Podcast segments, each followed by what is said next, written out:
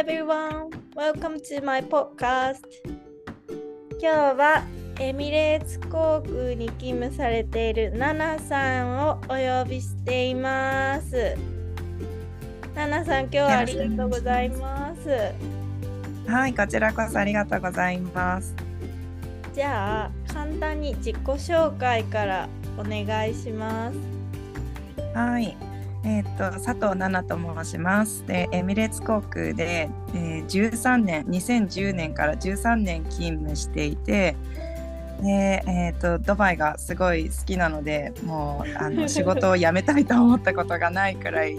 あの転職と思ってずっとやってる仕事です。すよろしくお願いします。よろしくお願いします。13年も働かれてるんですね。そうなんですよ。気づいたら13年っていう感じで。でもドバイって本当飽きないですよね。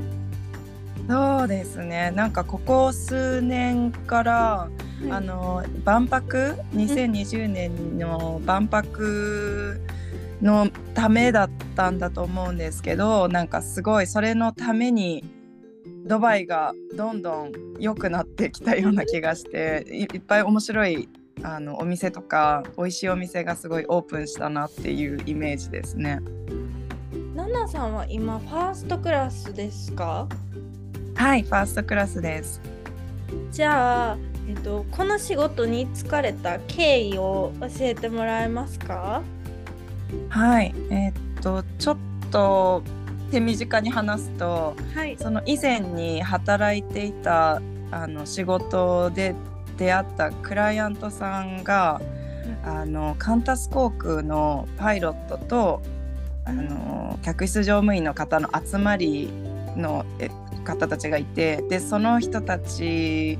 に押されてエミレーツ航空受けてみたらっていう私のすごい小さい頃からの夢だったんでそれでその話をしていたらちょうど「あエミレーツ航空あの受けてみたら?」って言って押されてであの受けてみたら受かってしまったっていうのが経緯なんですけどそんな経緯があったんですね。そうですねなんかちょっと実はあの本当に夢だったんですけどいろんなエアラインを受けてダメだったんで全滅してたんでもう諦めかけてた夢だったんでちょっと意外なところで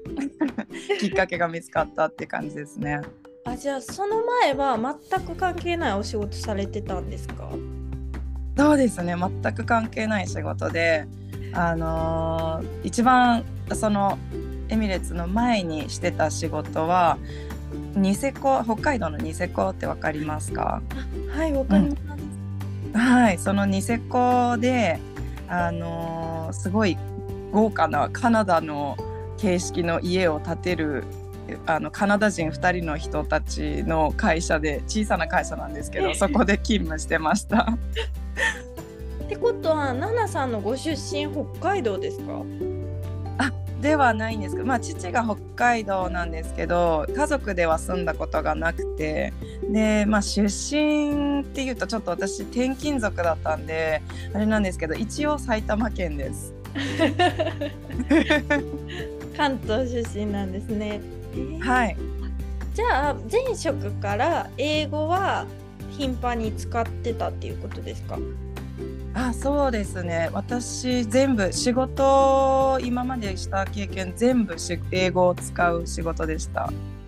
そうなんですね。それははい、えっ、とその転勤族っていうことで昔から海外にも転勤があられたっていうことですか？あはいそうですね仕事あ父の仕事で転勤が多かったので海外いっぱい行ってました。じゃあもうもともと英語はその小さい頃から喋れたっていう感じですか？そうですね小学校の3年生でアメリカに行ったんですけどその時に初めて英語を話すようになったって感じですね。そこからアメリカから他どんな国行かれたんですか？あ実はあのアメリカの前にブラジルにも行ってたんですけどでブラジルで生まれたんですね実は。でなんですね。そうなんですよたまたまなんですけど父の仕事の転勤の合間に生まれたっていうだけなんですけど、うん、あとブラジルとイギリスにも行ってました。えー、その3つの国で好きな国とかありますか？うんまあブラジルはちょっと小さすぎて覚えてないっていうのはあるんですけどすごいなんか心にこうなんか焼き付いてるものがあるのかなっていう意味ではすごいスペシャルな国ですけど覚えてる中での経験ではまあイギリスもアメリカもどっちもなんか楽しかったんですけど私をすごいなんか変えてくれたのはアメリカかなっていう感じですね。何を変えてくれたんですか？うーんなんかこう言うとあれなんですけど私日本の学校がちょっと合わなくってでちょっと結構辛い思いしてた中でアメリカ行ったらなんか自分にすごい合うっていうなんか経験を体験を体感っていうのかな、をして であアメリカだっていうなんかちょっとアメリカデビューみたいな ちっちゃいながらにして。うんうん、合わない方も絶対いますよね、日本の教育とか。そうですね。なかなか辛かったですね。小さい頃からインターナショナルな環境で育たれて。うん日本に結局戻ってこられたんですか、最終的には。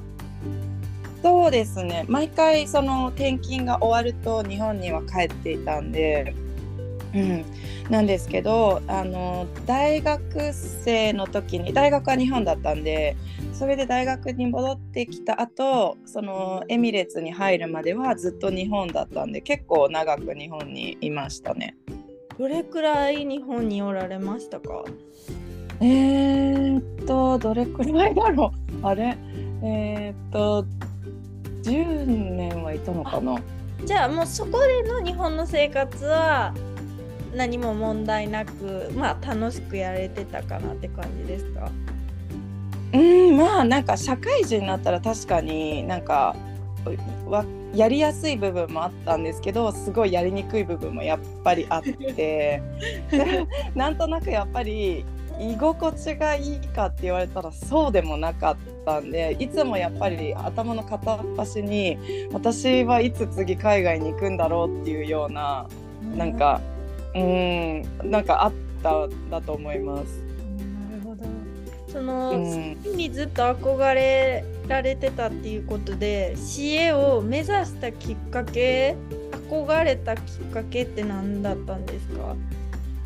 うん、多分なんかもうあのー多分なんですけど、はい。そのやっぱりちっちゃい頃からその海外転勤で飛行機を使うことが多かったんでやっぱりその飛行機に乗ってるすごい綺麗なお姉さんみたいな感じで優しくされてすごいもうあなんかこんなお姉さんになりたいみたいに思ったんだと思うんですよね。なそれもうちっちゃすぎて記憶に残ってるような残ってないようなっていう感じでもうずっとやっぱり飛行機に乗ることもすごい楽しみだったしその綺麗なその客室乗務員のお姉さんになんかお話できるっていうのがすごいやっぱり楽しかったしうんなんか、うん、それで憧れてたんだと思います。あーでも今ナナさんがその存在になってますね。うん綺麗かどうかわかんないですけど 存在になれて嬉しいです。いや私もいろいろあのよくしていただいたのでいい思い出です。ナナさんはスキーが好き。好きっていうかもうプロ並みにやられてるんでしたっけ？いやプロ 全然プロじゃなくて本当に趣味の一環なんですけどエミレーツ航空にスキーチームがあってでそのスキーチームにあの入ってまああの年に1回あのエアライン対抗のイベントがあってでそこであの、まあ、毎年違うリゾートスキーリゾートに行って競争競競争っていうんですかね。あの うん、コンペティションがあるんですけどあのすあ私はもともとスノーボードの方が得意ででもはい。スキーも、まあ、昔からやってたんであの両方やるんですけどであのたまたまこうそのレースに参加させてもらうことがきっかけで好きになってでやってるってことなんですけど。フライトスケジュールってどういう感じですか、あねフライト 今コロナからあのー、もうもう立ちや立ちも上ってっていうんですかね。なんかすごいもう 元に戻ってすごい逆に忙しすぎてクルーが多分足りないっていうのもあると思うんですけど、もうなんか忙しすぎて体がちょっとついていかなくなってきたっていう感じですかね。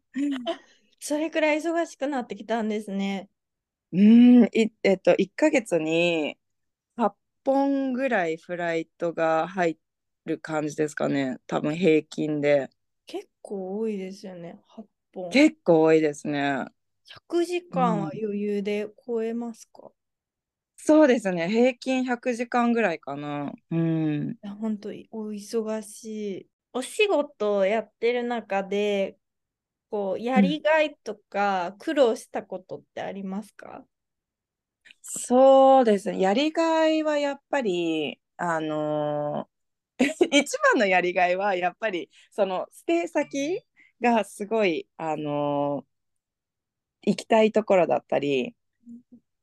楽しいところとか行ったことがなくて楽しみにしてたとか友達がいるからとかそういうやっぱりステイ先で何かできるっていうのはすごいやりがいにつながるんですけど仕事自体で言ったらやっぱり私はあの接客がすごい好きあの人とお話しするのがすごい好きっていう元からの性格があるんでそういうやっぱりなんかこうお客さんとの、あのー、こう楽しい会話とか逆に私がちょっとしたことであのありがとうって喜んでいただける、うん、そういうのがやっぱりやりがいにつながりますね。あそしたらまたあの同じようにしようとか次はもっとこうしようとかっていう風にできるんでそういう感じですかね。本当 CA の醍醐味ですよね。ナナさん、元から英語は小学校の時に、あの、本当身につけられたっていうことなんですけど、英語を習得するのに苦労してる方もいられ、おられると思うんですけど、何かアドバイスがありますか、はい、うん。やっぱり私が習った方法だと全然やっぱり今こ子供の時に習ったのと大人になった時の習い方って全然違うと思うんであのあんまりこういいアドバイスができるかどうかちょっと自信がないんですけど、はい、うんでも私があのすごい尊敬してた先生がいるんですけど、その先生が言ってた言葉であなるほどなって思ったのがなんかシャドーイングってわかりますか、うん、はい、かります。なんか、うん、あの何でもいいんでやっぱり人間って興味がないとあの続かないので私がこう思うのはこう自分の興味のあるあのなんだろう趣味でもいいし例えばなんかなんだろうクッキングが好きならクッキング関係のその英語の動画でもいいし映画でもいいしそういう関連する自分が興味を置けるものを見つけてもうそれをひたすらこう見てもうセリフを覚えるくらいの あの感じでこう真似をしてみるとか、うん、そういう風にしていくと自然とこう身についていくのかなっていうやっぱりこう日常会話みたいな感じで覚えていくのがいいのかなって思いますね。ありがとうございます。ぜひ皆さんもね、実践していただけたら 頑張ってください。ナナさん、すごいこの業界長いと思うんですけど、ナナさんが入社した時から、はい、エミレーツってどんな風に変わってますか？そうですね。あの、私が来た時って2010年なので、まだバージュカリファが立ったぐらいの、立ったというか、オープンした時ぐらいの あの時だったんですごいまだドバイ今見ているドバイっていう感じが全然なくてむしろなんかちょっと田舎の感じ、うん、一部がすごい栄えててマリーナとかやっぱり外国人が多いエリアはなんかちょっと栄えててっていう感じだったんですけどもう全然なんか今みたいにドバイといえばっていうおしゃれな感じのお店とかもうほぼもう見つけられないぐらいもう一生懸命探してやっと見つけたっていう感じぐらいだったんでうん、すごい成長しましたね。エミレーツも2010年の時はあのもう制服が今の私たちが着てる制服に変わったばかりの時だったんですね確か。なのでなんかあの前はこの制服が 380A380 の機材の専用のクルーの制服として扱われてたんでそれが私たちも全員着るようになったっていうあのそうなんですよ。ちょっと流れが変わってた時期でで380は本当にすごい今でこそ就航地たくさん増えたんですけどその時はもう本当に数えるくらいしかなくてでなのでなんかちょっと特別扱いされてる感じがあったんですけど今はもう全員380とトリプルセブンなあの777の機材ボーイングの機材のライセンスをあのみんな持ってないといけないのであのそういうだこれだから特別っていうのは全くなくて、うん、そういう感じですね。あとは何だろう、うん、なんかあのーもうちょっとエミレーツがあのやっぱり前よりも以前よりも大きく会社がなったので、うん、そういう意味ではなんかあの なんか時代に合わせてインスタグラムとか YouTube にもこうなんかぜひ載せましょうみたいなそういう動きが出てきて時代は変わったなっていう。今まではなんかインスタグラムとかにやっぱり制服の写真載せたりっていうのはちょっとタブーだったんですけど今はなんかあのまあそのエミレーツのスタンダードをこうあの守っていればどうぞ載せてくださいっていうちょっと宣伝効果っていうのを 多分歌ってるんだと思うんですけどそういう感じが出てきましたね。宣伝効果効いてますよね。聞いてますねやっぱり。あそれ見てやっぱり若い子たちはああなんか入りたいとかあなんか CA になりたいってやっぱり外国人の女の子たちも思うんじゃないのかななんて思ったりして。そうですよね。私もその一人でした。ああそうなんですね。うん。ナナさんがこうモチベーションを高めるものってありますか、はいうん、モチベーション高めるもの、うん、え仕事においてあ、プライベートでも大丈夫です。うん、そうだな。やっぱり好きなことをするとか、なんか、私のモットーはワクワクを求めるっていう、キラキラワクワクを求めるっていう。そうなんかやっぱり好きなものは好きってやっぱりはっきりこうあの生活にも表せるように行動するっていう感じかな なんか、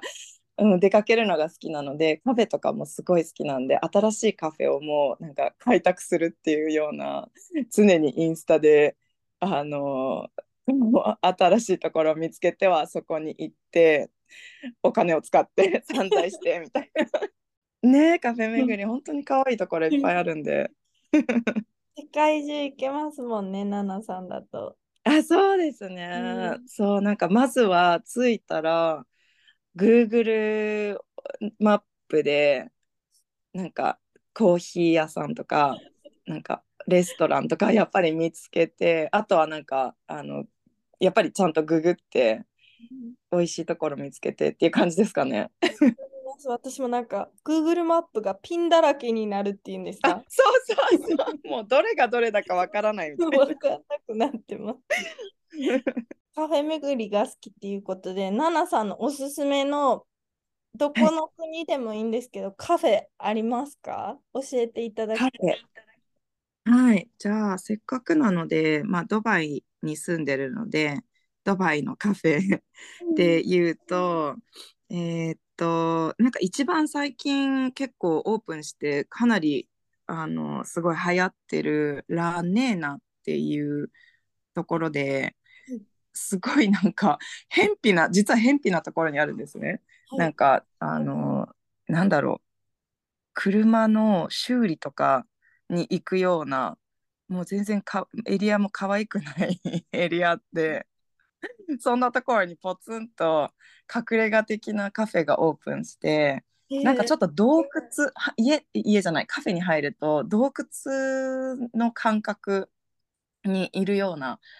感じの作りになっててでなんかすごいピンクっぽいベージュっぽい感じの色で統一されててうんなんか無機質なって言えばいいのかな？すごいあの雰囲気がいいんですよね。でコーヒーもすごい美味しくって。